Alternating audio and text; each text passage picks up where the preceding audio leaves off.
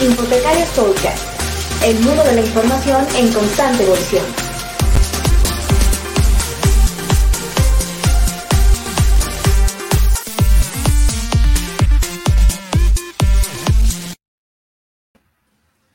Hola, ¿qué tal amigos? Muy buenos días, buenas tardes, buenas noches, en función de dónde nos vean o dónde nos escuchan. Es para nosotros los locos del podcast un gusto estar nuevamente por acá. Eh, mi nombre es Saúl Martínez Equiwa, me encuentro desde España y el día de hoy me acompaña mi buen amigo Antonio Espinosa, que nos, nos acompaña por ahí desde algún punto, alguna playa al norte de México, en Sonora. Cuéntanos, ¿por dónde andas, amigo? Así es, pues hoy nos tocó transmitir desde Puerto Peñasco, aquí en el hermoso mar de Cortés en, Sonora. Bienvenido, Saúl. Un gusto, ya saben, estar con ustedes y con un invitadazo de lujo, como siempre. Totalmente, un gusto tener por ahí a un excelente invitado, buen amigo, colega de hace ya algunos años, colega peruano, César Augusto Castro Aliaga. ¿Qué tal, amigo? ¿Cómo estás? Un gusto tenerte por aquí. Eh, muy buenos días. Aquí en Lima, Perú, con un poco de frío, pero ahora ya estamos entrando en calor solamente al verlos a ustedes, estimado Saúl, muchas gracias, estimado Antonio, muchísimas gracias. Contentísimo de dialogar esta mañana con ustedes, o este mediodía, disculpe. Buenísimo, para, para mí ya son las 7 de la tarde noche, pero para ustedes todavía le queda un poco al día. Y bueno, un poco aprovechando y compartiendo con los amigos que nos ven y nos escuchan, valdría la pena mencionar alguna, algunos puntos clave de tu experiencia, mencionar que has, eh, que has sido o que eres exdecano del Colegio de Bibliotecólogos del Perú, eh, has colaborado en la Biblioteca Nacional del Perú como director técnico, como director de bibliotecas escolares, has tenido o cursado estudios de bibliotecología por la Universidad Complutense, la licenciatura por la Universidad Nacional Mayor de San Marcos, eres un apasionado de la bibliotecología y por promover la lectura en los pueblos indígenas del, Perú. Eh, ha sido maestro bibliotecario y hoy en día eres presidente de una asociación, Centro de Investigación y Promoción de Lectura en tu querido Chupaca, eh, tu pueblo natal, por ahí en, el Perú. No me atrevo a mencionar el nombre, eh, Achiqui, Achique, ya, no, ya nos dirás si lo decimos bien. está bien, Achiqui, Achiqui, está bien, Achiqui, está muy bien. Buenísimo. Pues toda esa, esa vasta experiencia eh, y mucho más. Y bueno, ¿cómo, ¿cómo has llegado hasta este punto? ¿Cómo, ¿Cuáles han sido tus experiencias en esta, en esta fundación, amigo? Vamos, vamos comentando sobre esto. Bueno, muchas gracias eh, una vez más por esta oportunidad. Eh, bueno, como se dice, la vida de las personas pues está tiene, tiene etapas y prioridades, ¿no? Eh, toda nuestra formación básica y, eh, superior la, hicimos en nuestra tierra, en Chupaca, y abrazamos allá la bibliotecología a partir de un voluntariado en la biblioteca de nuestro pueblo. Y nadie pudo imaginar entonces que al ser voluntario, pues eh, en la biblioteca de mi pueblo estaba prácticamente perfilando lo que sería mi vida futura.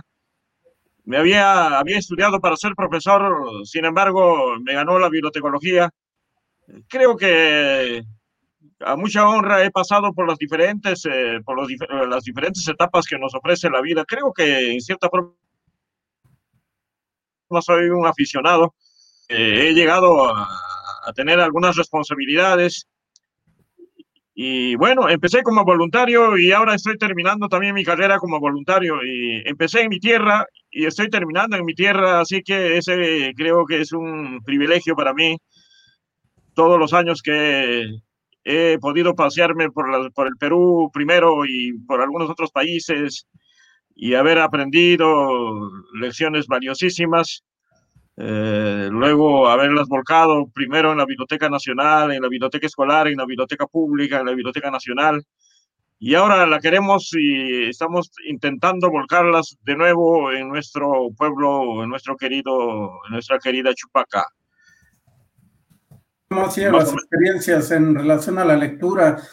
Como bien lo mencionaba en la presentación, y creo yo que eres tú todo un apasionado de la lectura, incluso has trabajado muy de cerca con los pueblos indígenas, lo cual Eh, también es que hay, hay, poco, eh, poca investigación, también te he visto desarrollando investigación en ese sentido, eh, un poco creo que a la par con, con César Augusto por ahí en el IBI, que bueno, igual hay buenos amigos y buenos colegas que también en esas presentaciones académicas que has tenido, te hemos visto por ahí en México, entonces esa experiencia con la lectura y con los, con los pueblos indígenas, ¿cómo ha sido? Bueno, eh, lo que pasa, lo que ocurre es que nuestros países eh, y nuestros pueblos son distintos unos de otros, ¿no? Por consiguiente, los modelos de biblioteca, los modelos de programa de servicios eh, y también los modelos de programas de lectura tienen que ser distintos. Tal vez un gran error, un, un punto de partida equivocado, y creo que ese ha sido uno de los factores por los que muchos programas no han surtido sus, los efectos esperados, es eh, haber pensado en un solo modelo. Y un poco, para desgracia nuestra, un modelo pensada, pensado en la ciudad, casi siempre en la capital, y podría decirse, aunque el término no es exacto, pero un poco impuesto al resto de los países, al resto de los pueblos, eh, ¿no? Así que ese motivo, ese hecho es el que a nosotros nos ha permitido un poco también, ¿qué les digo? Eh, un poco pensando a partir de nuestro pueblo. Eh, nuestro pueblo Chupaca es, es bilingüe, hablamos español y hablamos quechua. Creo que ese hecho también nos ha marcado un poco porque efectivamente desde que empezamos a ocupar los primeros cargos en la Biblioteca Nacional, siempre nuestra, atención fue ¿no? los pueblos indígenas, las comunidades que tradicionalmente no habían recibido apoyo en cuanto a bibliotecas.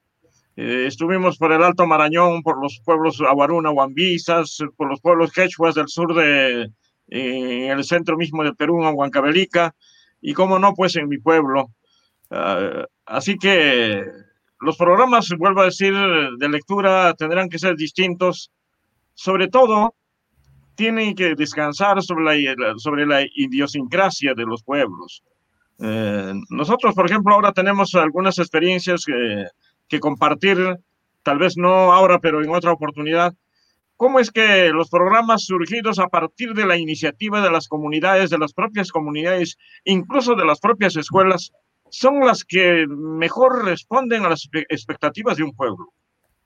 Eh, por ejemplo, en, eh, allá en, en, el centro del Perú, en el Valle del Mantaro se dice en honor a un hermoso, un hermoso río que atraviesa ¿no? Mm, la parte central de Perú. Eh, allí, por ejemplo, ha surgido, gracias a la iniciativa de unos profesores, una estrategia que al comienzo creo que no le, di, no le dimos mucha importancia. Se llama 30 minutos de oro para leer en familia. Eh, de alguna forma, eh, esta estrategia respondía a nuestra tesis, ¿no? Es que no va a haber promoción de lectura si es que no hay una alianza muy, muy íntima entre el hogar, la escuela y la comunidad. Y, estos, uh, y esta estrategia de 30 minutos de oro para leer en familia justamente cumple con parte de, esta, de, esta, de este esquema, vincula la lectura de la escuela con las actividades de la, del hogar. Mm, si les contara la experiencia, pues esta completa sería larguísima, pero les vuelvo a decir que muchas de, las experiencias de estos proyectos de lectura nacen en la escuela gracias a la iniciativa de los maestros y comprometen a la familia, incluso muchas familias que no son, no, no sabían leer, de pronto los alumnos, los hijos de estas familias, cuando el esquema estaba pensado digamos, originalmente no para que los padres lean, sino, perdón, no para que los hijos lean, sino más bien para que los padres le, lean a los hijos. Eh, en la práctica resultó contrario. Los hijos tenían que leer a los padres, pero los padres tenían que llevar las evidencias de esa lectura. Y qué mejor la, la teatralización, la elaboración de esquemas, la elaboración de, en fin, de maquetas, y todo eso expuesto por los padres en el mismo ámbito de la escuela. Esa experiencia, por ejemplo, ¿cómo no vamos a valorarla y cómo no, la, no las vamos a difundir y cómo desafortunadamente un sistema educativo debería nutrirse de ese tipo de experiencias, ¿no? Así que, eh, digamos, eh, experiencias como 30 minutos de oro para leer en familia y muchas otras son las que de alguna forma sostienen, digamos, nuestra, nuestro, nuestra emoción para continuar pues trabajando en este ámbito de la biblioteca, de la lectura, de la difusión del libro y la lectura. Y bueno, la experiencia a Chiquia y en Chupaca, a Chiquia y justamente, pues, eh, si me permiten, eh, significa la primera luz del día. Los campesinos, eh, no, nuestra, nuestra población, bueno, ahora ya hay reloj, y hay todo se, está, ¿qué les digo?, modernizado, pero antes eh, la chiquia y la primera luz era pues un, uno de los hitos del día del, del trabajador, del poblador. Con esa primera luz teníamos que salir a trabajar al campo. En realidad esa primera luz tiene mucho significado y lo hemos tomado justamente el nombre eh, original en quechua, Achiquiay, para darle pues eh, para nuestra institución, ¿no? Nuestra institución se llama Achiquiay, Centro de Investigaciones y Promoción de la Lectura. Ojalá pues sea una luz para nuestros pueblos, porque las experiencias que desarrollamos no las desarrollamos solamente pensando en Chupaca, sino gracias la metodología, gracias al esquema de trabajo que nos da la academia, queremos documentar, sistematizar esa experiencia para hacerla transferible y que también sean otros pueblos, no solamente del Perú, sino, también de nuestra región, eh, los que pueden aprovechar de, esa experiencia, ¿no? Sí, sin duda, yo creo que eso es bien interesante porque toda Latinoamérica tiene o cuenta con esa característica de, contar con grupos eh, indígenas los cuales em, me da la impresión que se les da poca importancia en muchas ocasiones. Y bien mencionas que una característica interesante y que de hecho comentábamos antes de ingresar al, al en vivo, eh, es el, eh, una característica importante es el acercarse a la comunidad y, y, y, en conjunto desarrollar esos programas de lectura, que incluso ya mencionábamos sobre nuestra querida amiga Lisbeth, que también en algún momento estuvo por aquí en el podcast, que también nos mencionaba por allí sus estrategias y su forma de acercarse a la comunidad eh, y, claramente que cada uno desde sus respectivas visiones va conformando esa estrategia eh, de lectura y para poder penetrar también dentro de la, de la comunidad y en los diferentes pueblos con sus diferentes eh, idiosincrasias. Pero además se vuelve un trabajo bibliotecario antropológico, histórico, de recuperación, de lucha, porque también el conflicto que enfrentan las editoriales, porque no tenemos los suficientes recursos para eh, libros impresos o menos en digital para las comunidades indígenas, eh, la labor que hace César se vuelve titánica, porque es abarcar un todo, desde la recuperación, la, traducción en muchos casos. mencionaba el caso Saúl de Arisbet, pero también tenemos a Dan Griego en Stanford que hace ese trabajo eh, promocionando las cosas indígenas eh, de los latinos y tenemos en Los Ángeles también en la Biblioteca Central de Los Ángeles. Entonces, hay muchos bibliotecarios que están enfocados en esto y que realmente es más eh, un poco por un apostolado, una vocación que por apoyo, ¿no?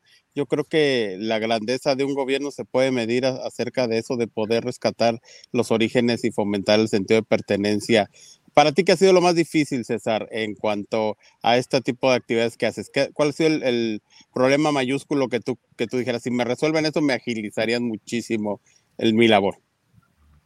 Bueno, a mí me parece que hay que darle la autonomía a las comunidades para que las bibliotecas ya no sean para la comunidad tal, sino más bien la biblioteca T.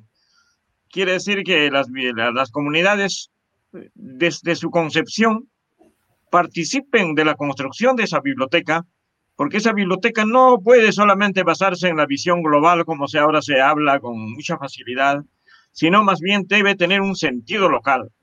Nada mejor para la comunidad que en, sus, eh, en su biblioteca no solamente haya espacios para dialogar, espacios para compartir, sino también recursos materiales producidos por ellos mismos.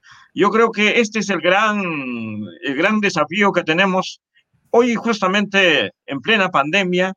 Las bibliotecas pues han mostrado, sobre todo en el Perú, sus graves deficiencias y nosotros nos apresuramos en decir, las bibliotecas saldrán adelante en la medida que recuperen la relación con su comunidad, porque fuera de la comunidad no es posible que la biblioteca exista. No es posible que la biblioteca, podrá estar ahí el edificio, podrán estar allí, ahí, los libros, pero como biblioteca, como una institución, así como usted dice, eh, Antonio, con sentido de pertenencia, va a ser difícil. Y esas bibliotecas, desafortunadamente, nosotros nos hemos, eh, ahora, ahora, ahora ya podemos advertir claramente, porque hemos estado muy contentos con tener bibliotecas a veces eh, con población escolar haciendo sus tareas, pero tan pronto terminan las tareas, las bibliotecas o los escolares terminan sus tareas, las bibliotecas quedan desiertas. Y en las vacaciones escolares casi siempre se las ve desiertas. Quiere decir que ha servido a una finalidad pero no necesariamente ha cumplido con la misión total que tiene la biblioteca. En otras palabras, nuestras bibliotecas están siendo subutilizadas. Y, yo creo que las bibliotecas, por lo menos, eh, no hablé pues, de, de, México ni de otro país, sino de Perú, creo que no, eh, no conocemos todavía en su real dimensión todas las potencialidades que puede dar una biblioteca. En plena crisis, por ejemplo, en mi, país, por ejemplo, no hace mucho se desató una, una, unas observaciones desde el lado político al ministro de Educación porque no logró comprar el número de equipos que necesitaban los estudiantes para ahora ponerse al día en esta, en este, en esta etapa de educación virtual. Pero pocos han advertido que las escuelas del Perú, por ejemplo, como seguramente las escuelas de todo el mundo, están repletas de libros. Hay muchísimos libros, hay muchos materiales. ¿Y cómo no liberar esos materiales justamente en esta etapa de crisis?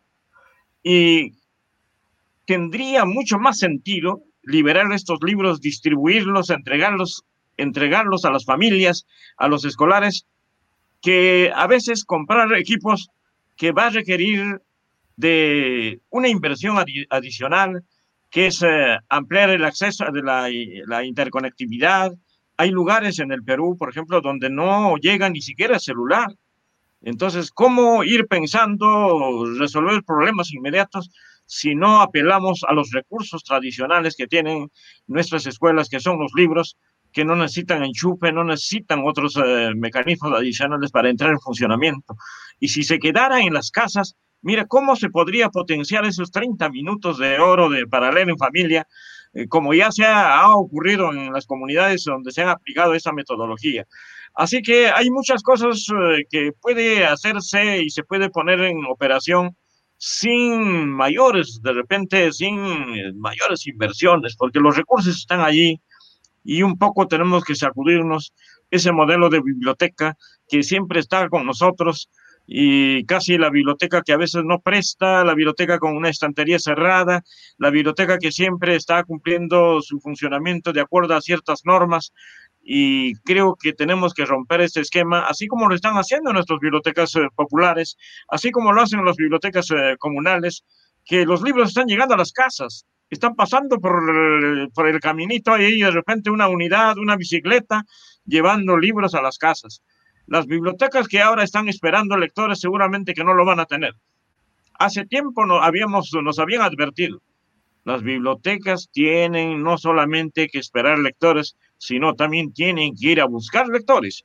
Hoy es la gran oportunidad para que nuestras bibliotecas, con los recursos que tienen, puedan ir ¿no? trasladando, transfiriendo todos esos recursos que tienen en sus estantes que ahora no los usan para trasladarlos a las casas que ahora son las escuelas. No se olviden que ahora con la educación virtual las casas han retomado esa antigua función de ser escenarios de la educación.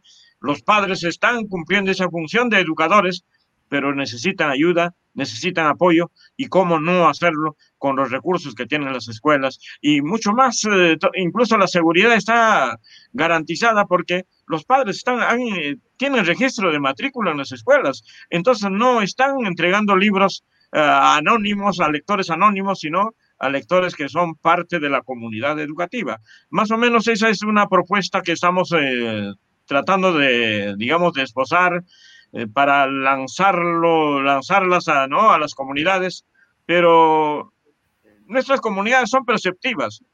Están escuchando nuestras palabras, pero en una hora ya se olvidaron. Nuestras comunidades necesitan modelos, ejemplos. Esa es la forma de impulsar el desarrollo de las bibliotecas, no con normas, no con leyes, no con decretos, más bien con ejemplos, con demostraciones prácticas eh, en las que seguramente maestros, padres de familia y la comunidad van a ver muchos elementos comunes a sus ideales. Eso es una forma de llegar con mayor, digamos, efectividad a las comunidades, ¿no? Fíjate qué tema tan importante estás tocando que realmente en estos momentos de, bueno, en estos meses que ya llevamos de pandemia, no habíamos tenido la oportunidad de tocar y que tú que lo estás viviendo lo, visualizas y lo sientes pues a pulso, ¿no? El, el romper esa brecha digital con las comunidades indígenas no ha sido una preocupación en general de, ninguno de los gobiernos que yo sepa del mundo y el, llevarles la biblioteca a su casa porque realmente pues muchas de las etnias o de los grupos indígenas que hay en toda Latinoamérica este, y, estoy seguro que también en Europa, este, no tienen ese recurso de que la biblioteca vaya a sus comunidades o a sus eh, hogares, ¿no? Realmente se preocupan o nos preocupamos incluso los bibliotecarios por las zonas urbanizadas. Entonces es un problema mayúsculo el que estamos dejando también de atender esas comunidades indígenas, ¿no crees, César? Definitivamente, definitivamente, yo creo que esta es la gran oportunidad para que las bibliotecas que aún subsisten puedan demostrar su verdadera valía, ¿no? Llevando, haciéndoles, eh, haciendo que sus recursos, que sus materiales lleguen hasta el mismo hogar. Como vuelvo a decir, los hogares ahora se han convertido en escenarios de, eh, de aprendizaje, de educación. Y otro elemento que para nosotros es vital y cada vez, eh, ¿no? Cada vez encontramos sentido, es el hecho de que la mayoría de nuestros pueblos son orales. No, no, no, no a veces no valoran el, el material impreso, más si ese material impreso es ajeno a su realidad. Sin embargo, eh, nosotros conversando con los profesores allá en esa zona, en la zona alta, por ejemplo, estoy hablando, cuando hablo de, la, de, Chupaca, estoy hablando de, una, de un pueblo que ahora ya no es un pueblo, pero ya es una ciudad de, que está sobre 3.300 metros sobre el nivel del mar. Y desde ahí vamos a los pueblos, por ejemplo, San Blas o San Pedro de Sulcán, pueblos que están que corresponden, aunque no necesariamente a Chupaca, pero a la jurisdicción de la educación, de la, de la unidad, digamos, administrativa de educación que está instalada en Chupaca. Esas comunidades están a 3.300 a 3.900. Y ahí no llegan los medios de comunicación, no llegan revistas, no llegan los diarios. Entonces, eh, cualquier material que llega pues, llama la atención, pero mucho mejor si ese material es pertinente, responde a las necesidades de las comunidades. Y otro, y, hablando de oralidad, lo que hoy día creo que ya está en boga en Europa es que las bibliotecas, al instalarse, al estar en interacción con la comunidad, también se convierten en grandes generadoras de conocimientos, de sabiduría, de información.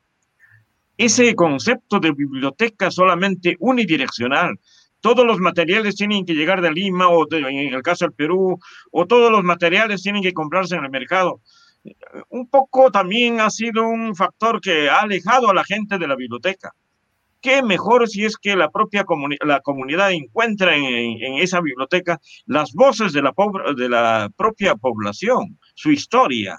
Eh, en Chupaca, por ejemplo, hemos encontrado que hay instituciones que no saben cuándo se han fundado porque no han eh, documentado oportunamente ¿no? Eh, ese dato, eh, sencillamente porque tampoco hay instituciones que van a poner a salvo esa documentación.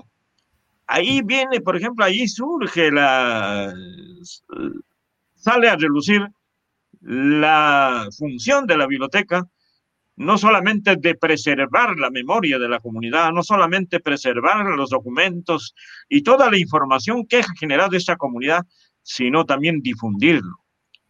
Eso, por ejemplo, es un recurso valioso.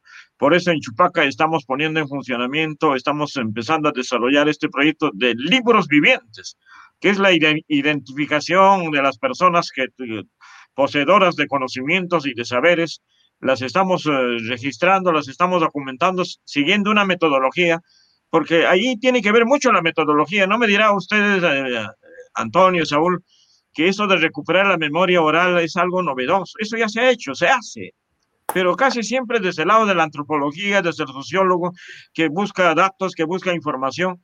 Pero una vez utilizado para la investigación, estas fuentes no llegan a parar a un centro de, digamos, como la biblioteca, donde se puede conservar, donde se puede organizar y además donde se puede difundir. Entonces, los libros vivientes como metodología de la recuperación de la memoria oral está, está pensado desde la biblioteca, como la, el, el libro viviente puede convertirse como un recurso, como un medio, como un recurso de información de la biblioteca pública. Y vayan a ver ustedes a este libro viviente, a esta persona que tiene 80, 85, 90 años, y sentirse parte del catálogo de la biblioteca, parte de los recursos de la biblioteca. Oiga, ese es una transformación de la persona. Y yo he visto así, digamos, como se dice, con mis propios ojos, ver transformarse a una persona adulta, a una persona anciana que en la comunidad nadie le daba importancia.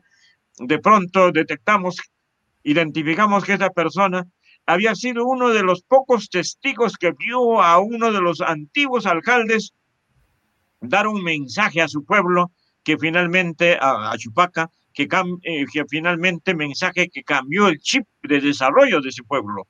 Por ejemplo, recabar esos datos, registrar esos datos, realmente es, eh, no solamente es un trabajo subyugante, pero es, lo es mucho más cuando usted va a ver a, ese libro viviente, sentirse, ¿no? Sentir, sentirse representado en la biblioteca. Esa biblioteca sí tiene sentido de pertenencia, esa biblioteca sí la estamos nosotros, eh, ¿no? Identificando como esa biblioteca con sentido local y visión global, porque tampoco vamos a pensar que solamente con los libros vivientes la biblioteca va, va a poder atender todos los requerimientos de su población, sino también con todos esos recursos, incluyendo las tecnologías, incluyendo las tecnologías. Nosotros por ningún motivo podemos excluir la tecnología de la biblioteca pública, porque justamente gracias a la tecnología, ahora por ejemplo nos estamos comunicando, gracias a la tecnología también los libros vivientes seguramente podrán ser consultados en, otros, eh, en otros contextos y también los libros vivientes de Chupaca podrán comunicarse con otros libros vivientes del mundo y de esa forma podrán desarrollarse esa interacción, ¿no? Que es una de las, digamos, de, las de las funciones de la biblioteca, de promover la interacción con la comunidad o con la población. Bueno, disculpen, tienen que cortarme porque cuando empiezo a hablar y, y empiezo a cargarle mucha emoción, puedo, eh, no, puedo convertirme en un, no, en, un locuaz, eh, un poco charlatán, ¿no? no, un placer, la verdad, escucharte. Ya hay, antes de la pandemia, justamente había varias bibliotecas que estaban haciendo una actividad similar. El famoso proyecto de los ochentas que nació en Europa de las bibliotecas humanas y que se estaba replicando a cabo en varias localidades acá en, en la República Mexicana y que funcionaba, la verdad, mucho con, con los niños que desconocían. Era increíble ver la reacción de los niños urbanizados, nativos digitales, la reacción que tenían ante una persona que al estilo que aprendíamos muchos de nosotros oyendo a los abuelos o a, el que te, alguien les hablara, ¿no? Desde el origen de la historia de su ciudad, la verdad es que sí, es, vale mucho la pena. Y como menciona César, ahora llevarlo al área tecnológica, ¿no? Darle este impulso para que conozcan nuestras raíces, nuestros orígenes. ¿No crees, Saúl?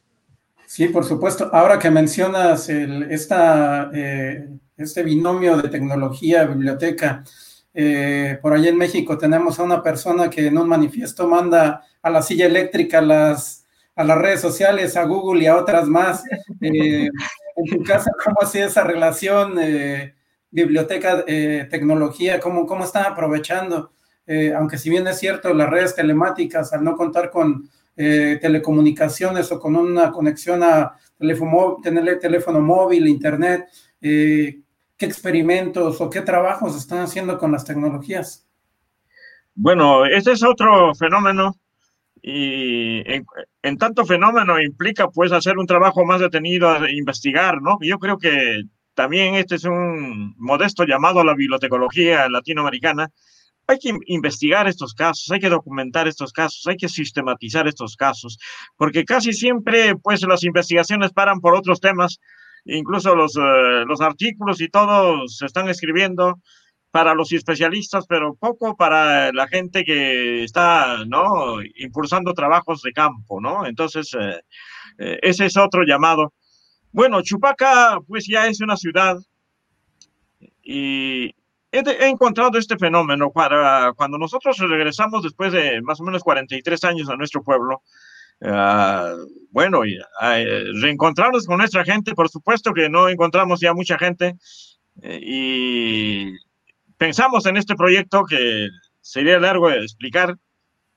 Eh, encontramos a la biblioteca en la que nos habíamos formado, la que había, la que nos había dado un impulso y la que en algún momento fue considerada como una de las mejores bibliotecas del país a nivel distrital por la propia Biblioteca Nacional, no estaba viva, estaba casi ya cerrando sus puertas, ya no era la, la entidad viva.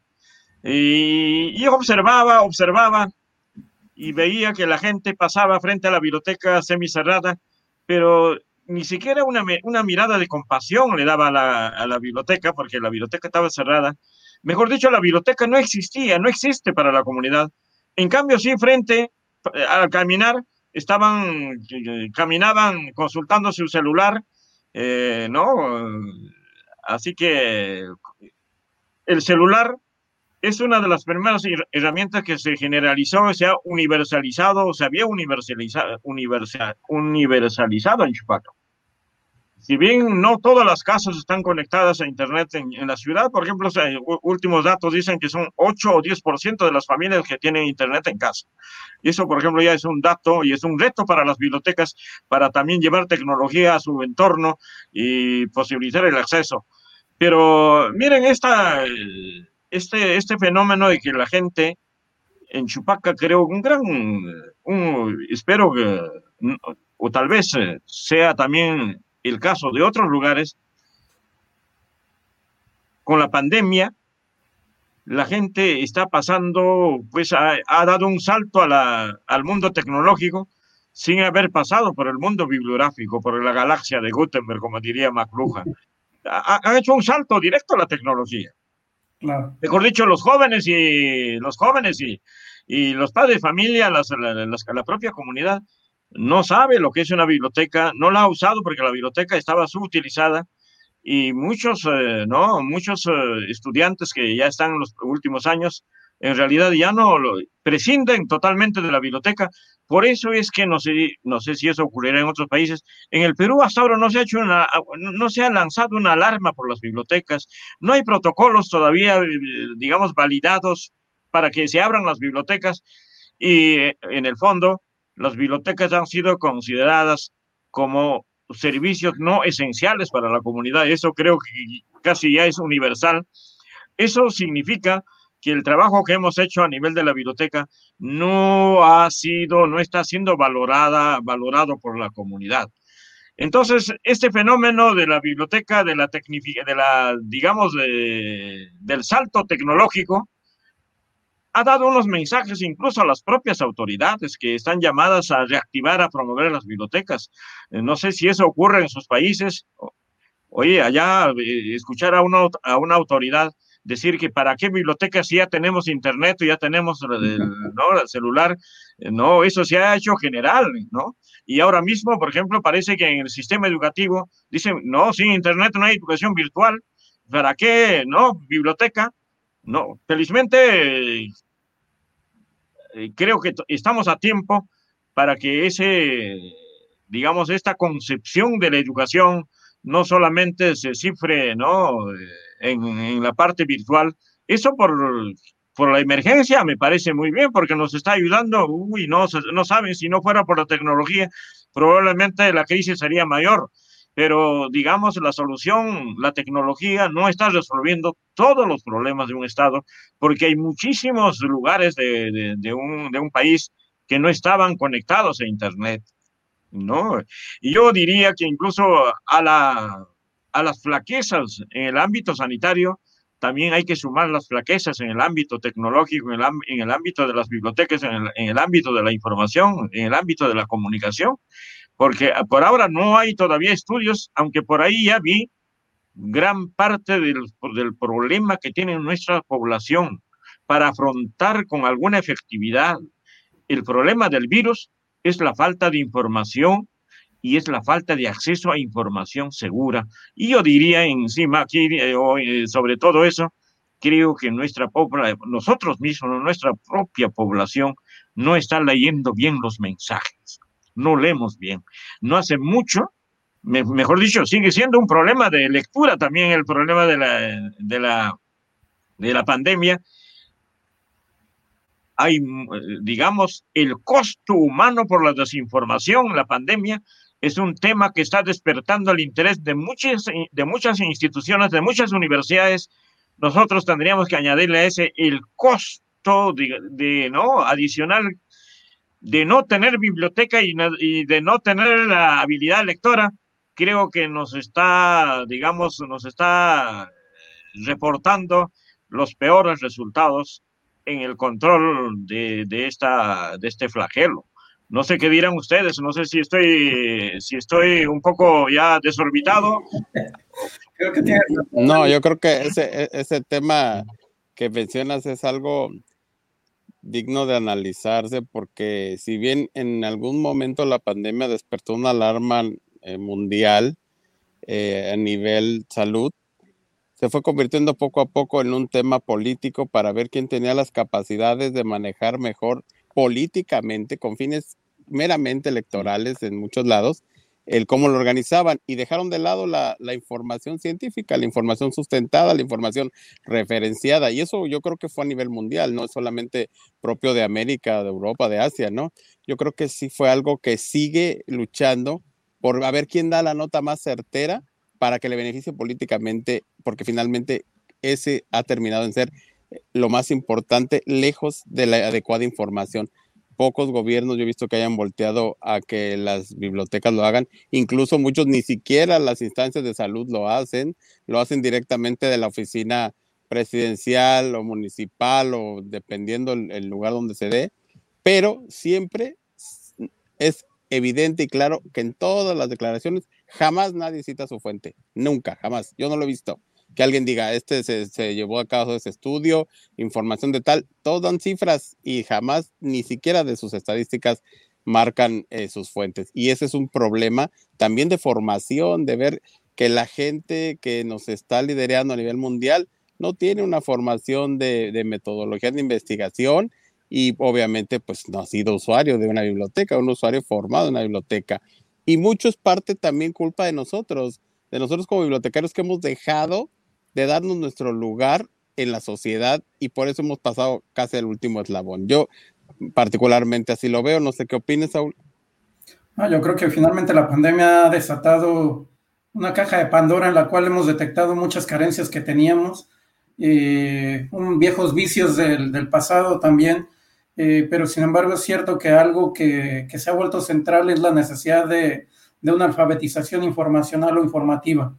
Eh, sea una sociedad de primer mundo, de tercer mundo, subdesarrollada o de cualquier tipo, eh, finalmente lo importante es que la población pueda tener esa alfabetización informativa o informacional y que más allá de la información que pudiera recibir a través de diferentes medios, eh, sea capaz de discernir y de poder eh, determinar qué, noticias son verdaderas y qué noticias son falsas. Y de igual manera, poder determinar dónde encontrar esa información eh, verídica y dónde eh, y qué medios evitar de alguna manera. Eh, lo digo un poco porque de igual manera por aquí en España los bulos o fake, las fake news que le llamamos en, en América han sido una parte central en el inicio de la pandemia. Ahora un poco menos, pero sin embargo siguen siendo un punto central.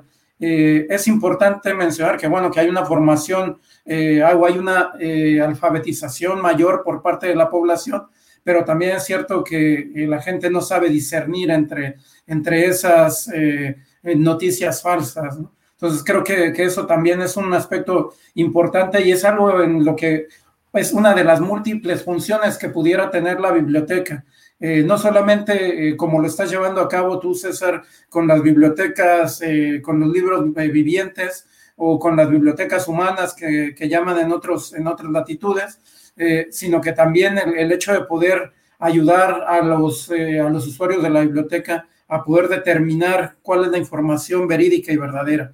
Eso, eso también ayudaría. Y bueno, para nuestros pueblos indígenas donde la alfabetización eh, se vuelve mucho más importante al, tener unos niveles o unos estándares bajos, eh, también ayuda a la biblioteca en ese sentido. Hoy en día creo que la biblioteca eh, tiene una cantidad increíble de oportunidades. los bibliotecarios de igual manera, simplemente, pues como decía un anuncio por ahí en México, la cosa es buscarle, es detectar esas oportunidades, el ir hacia la comunidad, como tú bien lo mencionas, César, eh, el estar detectando qué necesita, cómo le podemos ayudar. Eh, creo que eso se vuelve central para que la biblioteca pueda crecer eh, e incluso pueda ser una entidad defendida por la propia comunidad, como tú, como tú bien lo mencionas, que no sea la biblioteca para, sino de la comunidad, lo cual se vuelve o se volvería central. Bueno, pues sí, efectivamente ese es un tema crítico. Eh, generalmente se habla de sistemas de bibliotecas, ¿no? Sistemas nacionales de bibliotecas en, muchos países. El Perú tiene su sistema nacional de bibliotecas. Eh, desafortunadamente todavía está en construcción. Eh, pero para nosotros la mejor garantía de las noticias falsas y todo es el lector, es el lector crítico, es el lector, porque si el lector no es crítico, se, no, eh, mejor dicho, da por cierto cualquier información, entonces, eh, oiga, no, no, no habrá confianza. Además, también, esta es otra también observación que yo hago, el lector tiene que ser autónomo no podemos hacerlo dependiente. Por ejemplo, cuando va a la biblioteca, el lector tiene que desenvolverse de manera autónoma y tiene que buscar y tiene que, ¿no? Aprovechar los recursos que a él le interesa. Desde luego, con un bibliotecario que estará ahí muy, digamos, uh, a la expectativa de cualquier requerimiento, de cualquier orientación, de cualquier apoyo. Pero el formar lectores en, en cualquier país implica formar lector, o mejor dicho, supone supone formar lectores críticos, creadores, autónomos y capaz de leer cualquier soporte, ¿no? Que no solamente sea el registro papel, no solamente el digital, sino cualquier otro soporte y que se desenvuelva con total autonomía. Entonces, ahora es en esta etapa de reflexión que nos toca hacer a todos los bibliotecarios, a todos los educadores en este nuevo contexto en el que se está enfrentando, por ejemplo, el problema educativo, tenemos que ser conscientes en admitir que si los adultos y los eh, mayores no leen, sencillamente es que los niveles del sistema educativo han fallado en formar a los lectores. ¿no? nosotros conocemos, por ejemplo, a un viejo educador peruano, Carlos Cueto Fernandini y su esposa Lili Cueto fueron voluntarios del colegio de sus hijos y como fruto de ese, de ese trabajo de, de voluntariado, publicaron un libro, se llama La Biblioteca Escolar en el Perú, pongamos en marcha las bibliotecas escolares, que no recuerdo bien, pero Carlos Cueto, un, prestigioso educador, que ya pues han muerto los dos, ¿no? Ya no está Lili y tampoco Carlos Cueto. Ellos nos dejan una lección, dice que eh, en este sentido. Dice, dicen los esposos Cueto Fernandine, la escuela a veces, o la, escuela forma lectores, pero la escuela con biblioteca forma lectores que les gusta la lectura. ¿no? Mejor dicho, la escuela forma, enseña a leer, pero la escuela con biblioteca enseña a querer la lectura, adicionalmente. Si, ese, si esa competencia de ese lector, no, o de hecho persiste, pero si ya no hay en la comunidad, cuando, perdonen, cuando el estudiante deja la escuela, deja el sistema educativo, ya no hay en la comunidad otros espacios donde puede encontrar ese material, entonces se corta ese, ¿no? Digamos, ese flujo de, de, de lectura del lector. Por eso queremos siempre, o pensamos siempre, que la escuela tiene que armonizar su trabajo con el hogar, pero también con los otros espacios de la lectura o con los otros espacios de lectura de la comunidad. Eh, de hecho, está cantado que este triunvirato, es decir, familia, escuela y comunidad, es el que puede permitirnos este, este modelo de lector que estamos aspirando.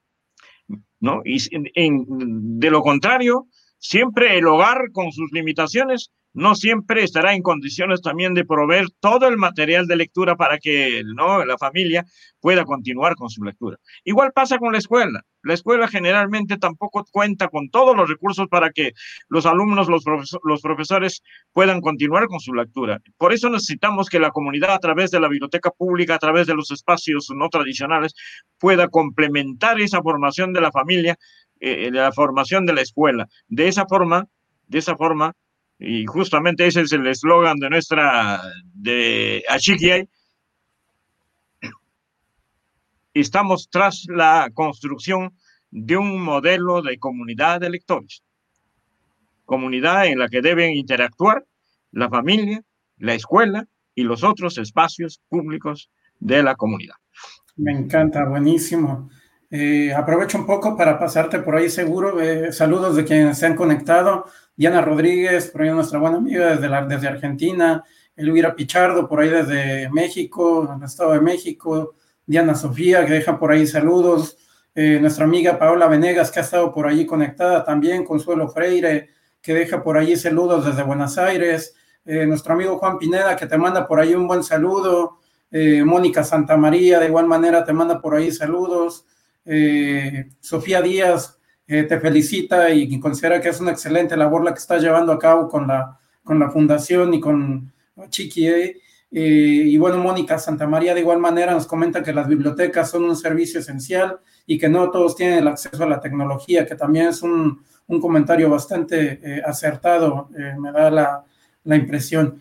Bueno, querido César, ¿qué sigue? ¿Qué viene con, la, con la fundación? ¿Qué, ¿Qué proyectos hay a futuro? ¿Cómo, eh, ¿qué, trabajo, qué, cosas ves tú por allí en este horizonte de oportunidades? Bueno, se nos vienen muchas cosas más porque si bien los primeros años nos hemos pasado construyendo el local que, como te di, les había comentado, sobre todo Saúl, que tiene tres pequeños espacios, una biblioteca especializada en promoción de lectura, en lectura y temas afines, un espacio para charlas, eh, para capacitación y, en fin, para toda actividad de promoción de lectura y un espacio que, con el que quisiera motivar a los que nos escuchan. Tenemos un, espacio para alojar a todos nuestros invitados, a todos nuestros eh, visitantes, así que eh, y no hace mucho, pues el año pasado logramos ya nuestro reconocimiento legal como asociación Achiquiay y tenemos todo un equipo de jóvenes bibliotecarios, docentes, eh, con mucho entusiasmo. En verdad, el único que ya tiene que pasar a descansar es, el, es su presidente. Eh, y los lo demás son jóvenes, ¿no? Cuánto me gustaría, ¿no?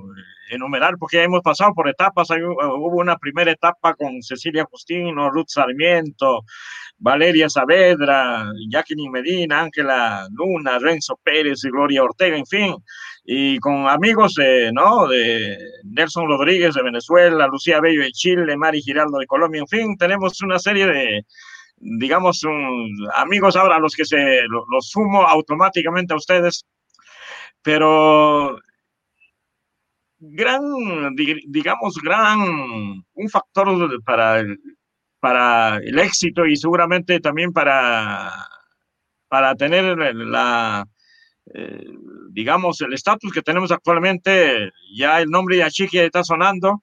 Me he olvidado mencionar a Jacqueline Medina, un personaje central y eh, socio número, socia número uno de Achiqui, así que que me disculpe.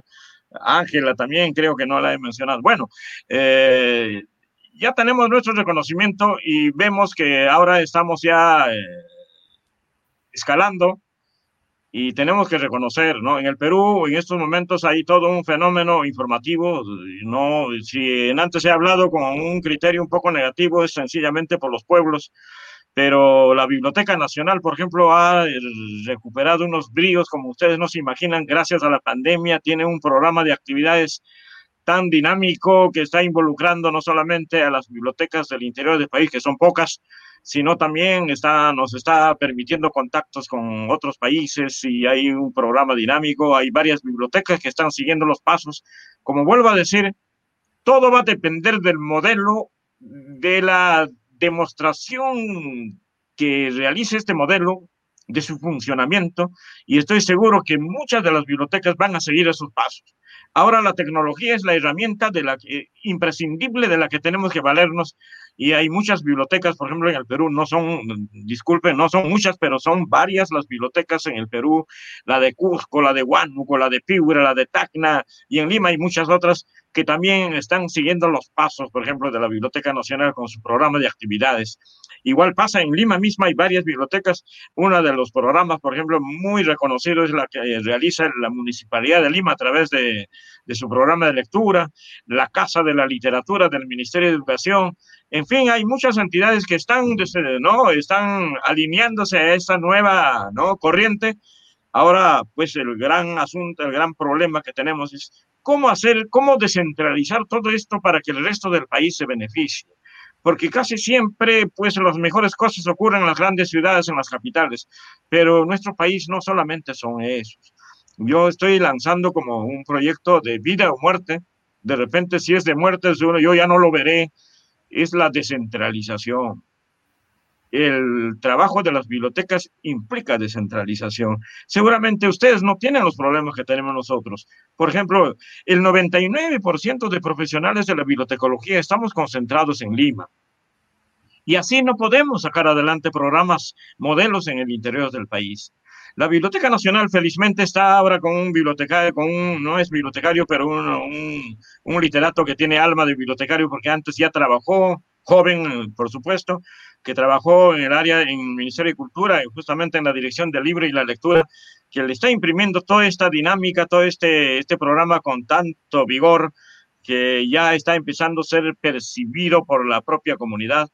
Eh, también tenemos en el Ministerio de Cultura una, a un exdirector de la Biblioteca Nacional. Así que tenemos esos elementos a favor, esa, esa coyuntura que a veces no se da.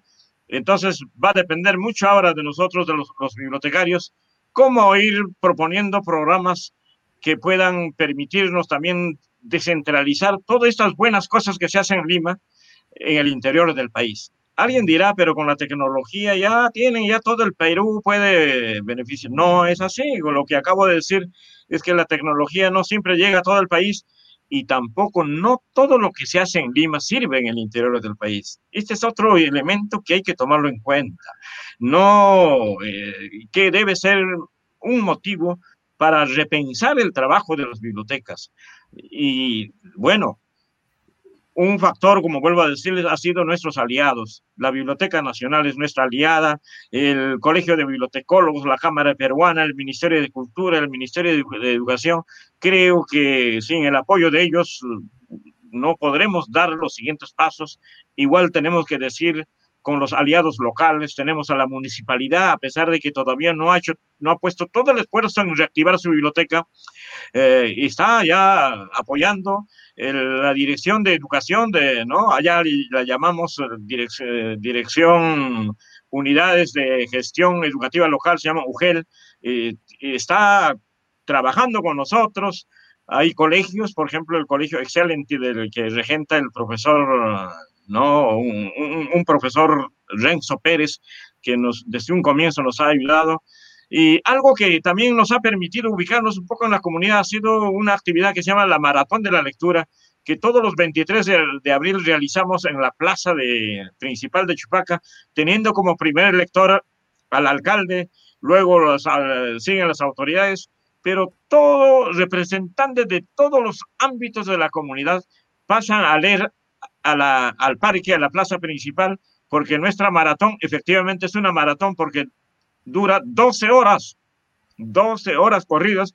Cada tiene toda una metodología que ya está validada, así que si queremos compartir, eh, lo vamos a hacer eh, esta metodología. Así que también este, digamos, este, esta actividad que se llama Maratón de Lectura nos ha permitido un poco ganarnos la confianza con los con, de la comunidad. Y qué cosa no decir, cada bibliotecario, ¿no? De Lima, estos bibliotecarios jóvenes, ¿no? Que, ahora nos acompañan, que es eh, Magali, Isbel, Flora, Sara, en fin, Ana, Gloria, en fin, todo un grupo de bibliotecarios jóvenes que van con sus propios recursos a Chupaca, pero no solamente van vacío, llevan sus proyectos. Por ejemplo, ya hay un programa que está cobrando cierta importancia, la lectura con madres, la lectura sobre identidad cultural, en fin, eh, ¿qué les digo? El, el, futuro se nos eh, presenta promisor, pero al mismo tiempo con muchos desafíos. Hay que trabajar más, hay que trabajar yo diría en equipo, en grupo, porque este no es un trabajo individual, es un trabajo en equipo y es un trabajo que implica beber, conocer otras experiencias. Dentro de, ustedes me permitirán algunas, eh, algunas expresiones con cierta soberbia, un poco remitiéndome a la edad que tengo, porque yo les, yo les doblo en, edad a ustedes, así que me permitirán decir algunas cosas. La biblioteca, si como ya lo había dicho UNESCO hace muchos años, si es que no trabaja en cooperación con otras bibliotecas, no va a poder salir adelante. Hoy más que nunca, el trabajo, en, el trabajo cooperativo no solamente es una necesidad, es una obligación hay que trabajar cooperativamente.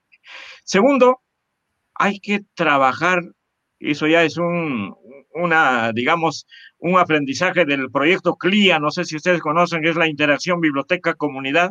Yo creo si es que no trabajamos de la mano de la comunidad, tampoco nuestro trabajo será reconocido por la comunidad. Acaba de decirnos Antonio que el bibliotecario, pensé que solamente estaba pasando en Perú, que creo que es un fenómeno global, el trabajo del bibliotecario no es valorado por la comunidad. Yo creo que antes de echar la culpa a la comunidad, tenemos que hacernos una autocrítica. ¿Por qué ocurre eso? Es que mucho del trabajo que hemos hecho, incluso los proyectos exitosos, los hemos hecho al margen de la participación de la comunidad. Incluso, como vuelvo a decir, las academias, las escuelas de bibliotecología están llenos de proyectos de investigación, pero proyectos de investigación que no están, no han puesto su mirada en estas actividades pequeñas, pero tan exitosas que se están librando en el interior del país a través de las bibliotecas populares, a través de las bibliotecas comunales.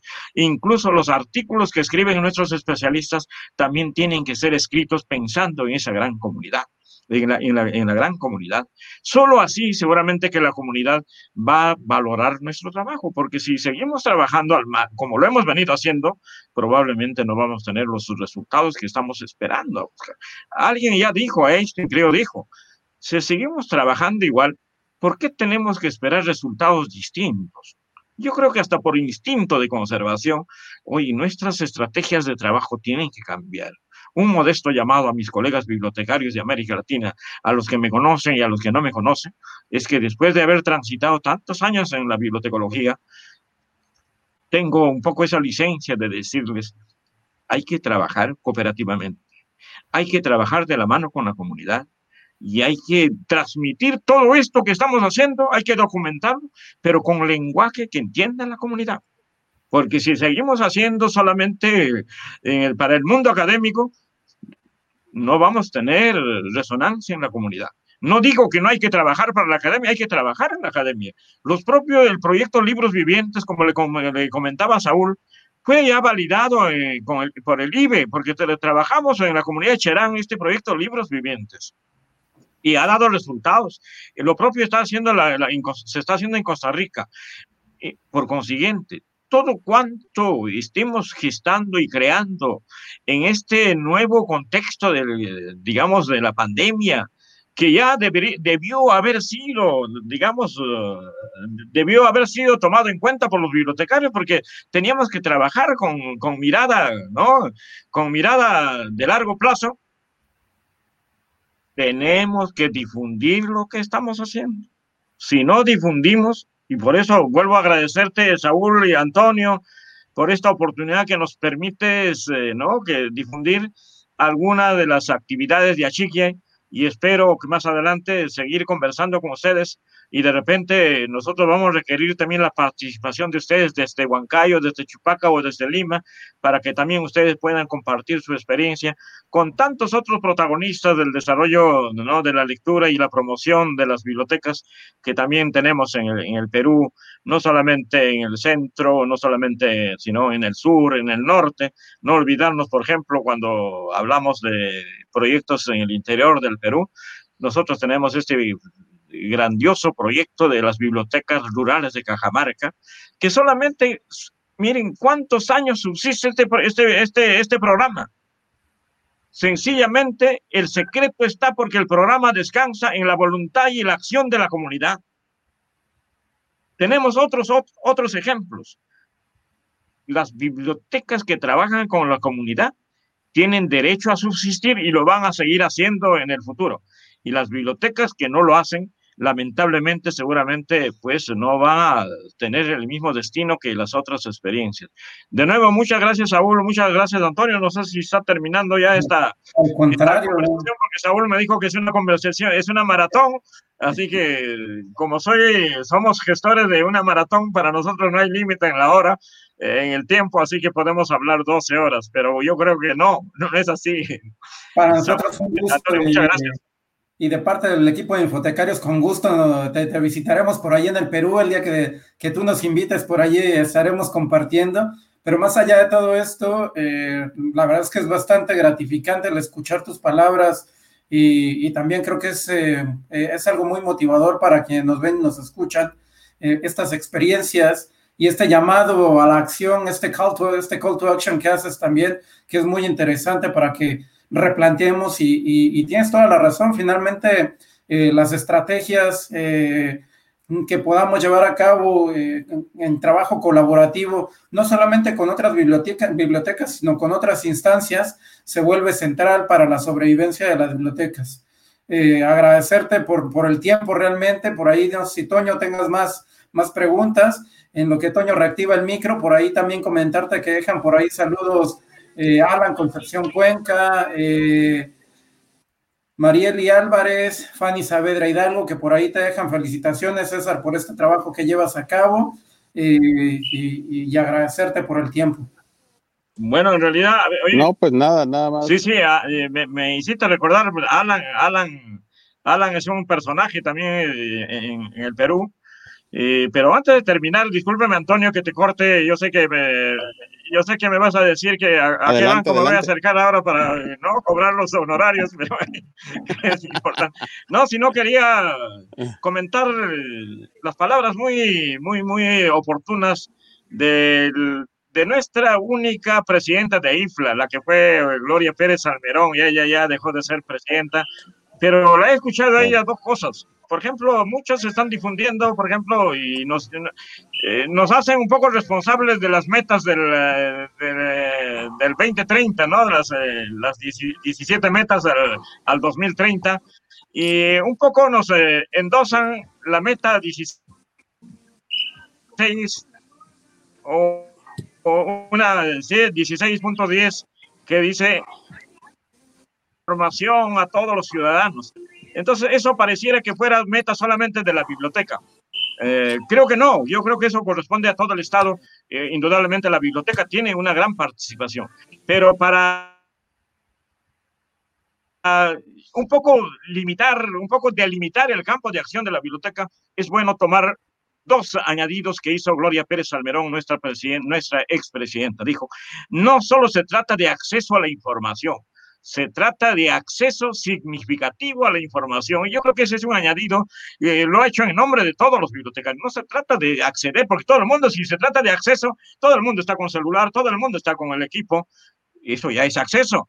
pero eso si no cambia la vida de la gente, no cambia el horizonte de, nuestra sociedad, definitivamente es un acceso irrelevante. Entonces lo que se tiene que buscar es un acceso significativo a la información, al conocimiento y a la cultura. Y segundo, Gloria Pérez también en algún momento dio un mensaje, eh, no sé si se da cuenta que es un mensaje, pero yo la, yo la, yo la tomo como un mensaje, yo lo tomo como un mensaje, es, dice que el bibliotecario tiene que ser corajudo, tiene que dar un paso adelante. Creo que ahí nos está faltando un poco qué será, de repente me saldrá mal, no sé. Oiga, todo eso se va a diluir si es que trabajamos en equipo y tenemos que dar ese paso adelante. Y yo quiero decirles a, a, a los colegas y a los amigos que nos escuchan, César Castro, si bien tiene algunos años trabajando en, bibliotecas, en bibliotecas escolares, en bibliotecas públicas, en bibliotecas indígenas, no podía haber dado este paso con Achique si es que no contara con todo el apoyo de ese nuevo contingente de jóvenes bibliotecarios olvidémonos que el trabajo es individual. Es cierto, se necesita liderazgos, pero cada bibliotecario tiene que ahora construir su propio liderazgo y tiene que ser un líder en la comunidad. Si no, creo que el trabajo seguirá siendo insuficiente.